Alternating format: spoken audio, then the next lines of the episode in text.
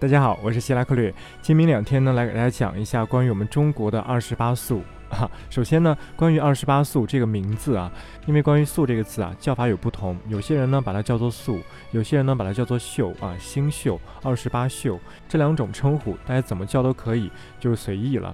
但是我更倾向把它叫做宿，因为这个二十八宿啊，在古代一直被认为是月亮休息的驿站。月亮和太阳一样，它会绕地球做圆周运动嘛。那么月亮在天上走一圈，它会分别休息二十八次啊。所谓的二十八宿是古人规定的二十八个月亮休息的驿站，或者说旅馆。那么就像我们现在说大学当中，我们休息的场所叫宿舍，对吧？我们是宿舍，而不是宿舍。所以呢，把这二十八个旅馆叫做二十八宿是没有什么问题的。当然，如果大家喜欢叫二十八宿也没有问题。哎，这只是表面上的不同，实际上没有区别。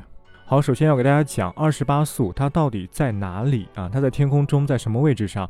我们以前知道有十二个星座，对不对？那么十二个星座，我们现在知道它在黄道上，它是我们把黄道分成十二份，但是怎么又会有二十八宿呢？这个就要说到我前两天说的赤道和黄道的关系了。因为我们中国古代观察天空，它以赤道为基础，它以赤道为基础，同时观察赤道和黄道，它观察的是赤道和黄道这两个道它们的综合体，它们的这种啊融合体。我们在天文学，在天文考古学上，经常把这种混合叫做黄道赤道混合带啊，黄赤混合带。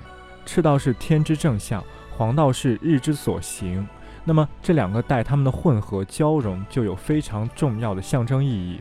我们中国的二十八宿就在这个黄赤混合带中，所以说到这里，大家首先要知道，二十八宿啊，它和十二星座没有直接的关联，但是呢，它们也不是完全没有关联。大家看下面的第一张图，这张图中有三元二十八宿，三元分别是紫微垣、天市垣、太微垣，都画在这个中间的部分了。其中的紫微垣就是天的北方，是正北方，是北极，北极星还有北斗七星，北极星还有北斗七星都在紫微垣中。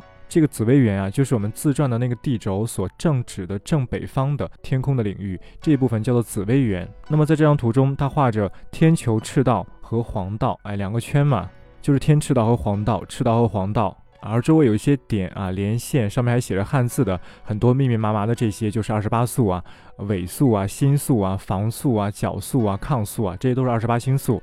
大家看啊，大家注意黄道和二十八星宿之间的关系。这二十八星宿有一部分就在黄道上，但是呢，也有一大部分它不在黄道上。它们所分布的区域是赤道和黄道两个道它们这种交叠的区域。那这张图的啊，那这张图还不是很明显。看下一张，下一张图中有三个圈，一个黄圈，这是黄道，还有一个蓝圈呢，这是现在的赤道。第三个圈是虚线的圈，它这个虚线的圈是公元前两千四百年前的赤道。那为什么会有两个赤道呢？现在的赤道和公元前两千四百年前的赤道，为什么这两个赤道它们不一样呢？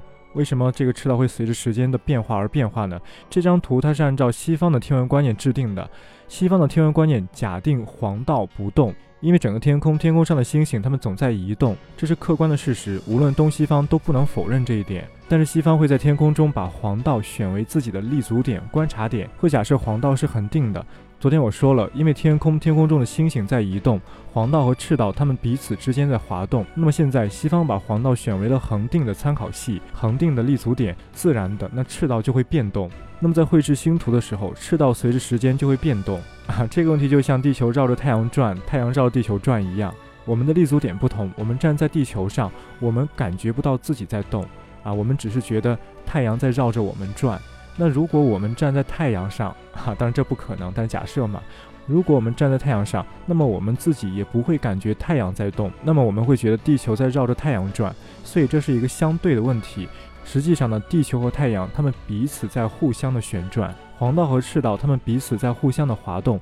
因为西方选择了黄道为立足点，所以呢，赤道就会动啊，黄道就不会动。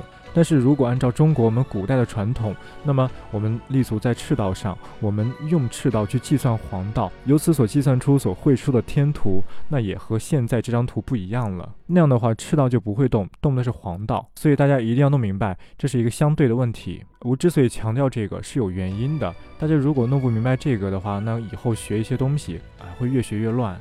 好，那么我们看回这张图，第二张图。我们就假设以西方的观点来看整个天空，这无所谓，因为它是相对的嘛。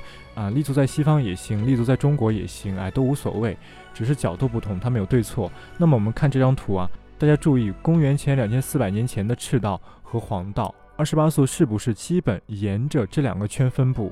二十八宿有一些在黄道上，有一些在两千四百年前的赤道上，它都是这样。除了申宿以外，它基本都是沿着这两个圈分布的，有的在这个上，有的在那个上。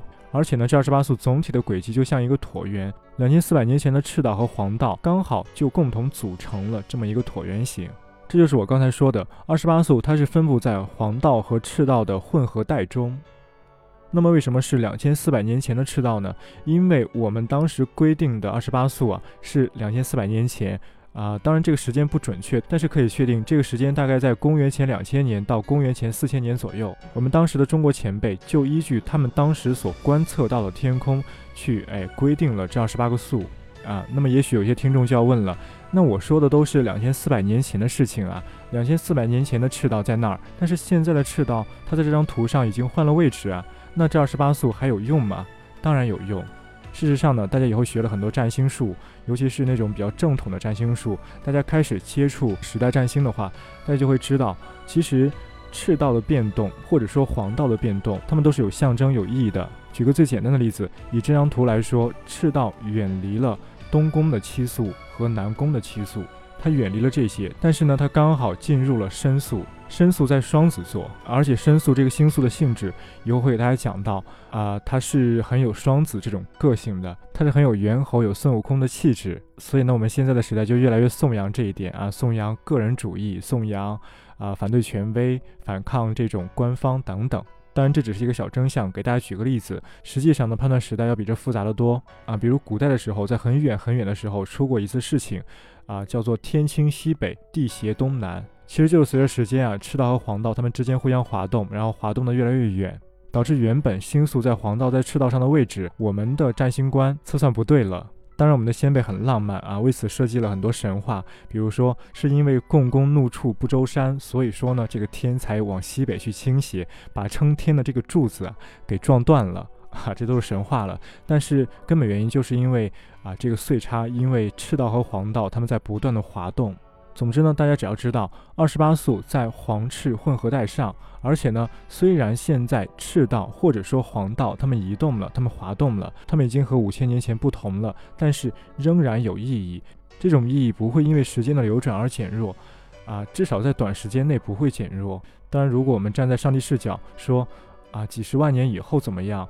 啊，几十亿年以后怎么样？那这个谁也回答不了，对不对？至少在接下来的几千年内啊，不会减弱。好，今天先说到这儿，我们明天再见。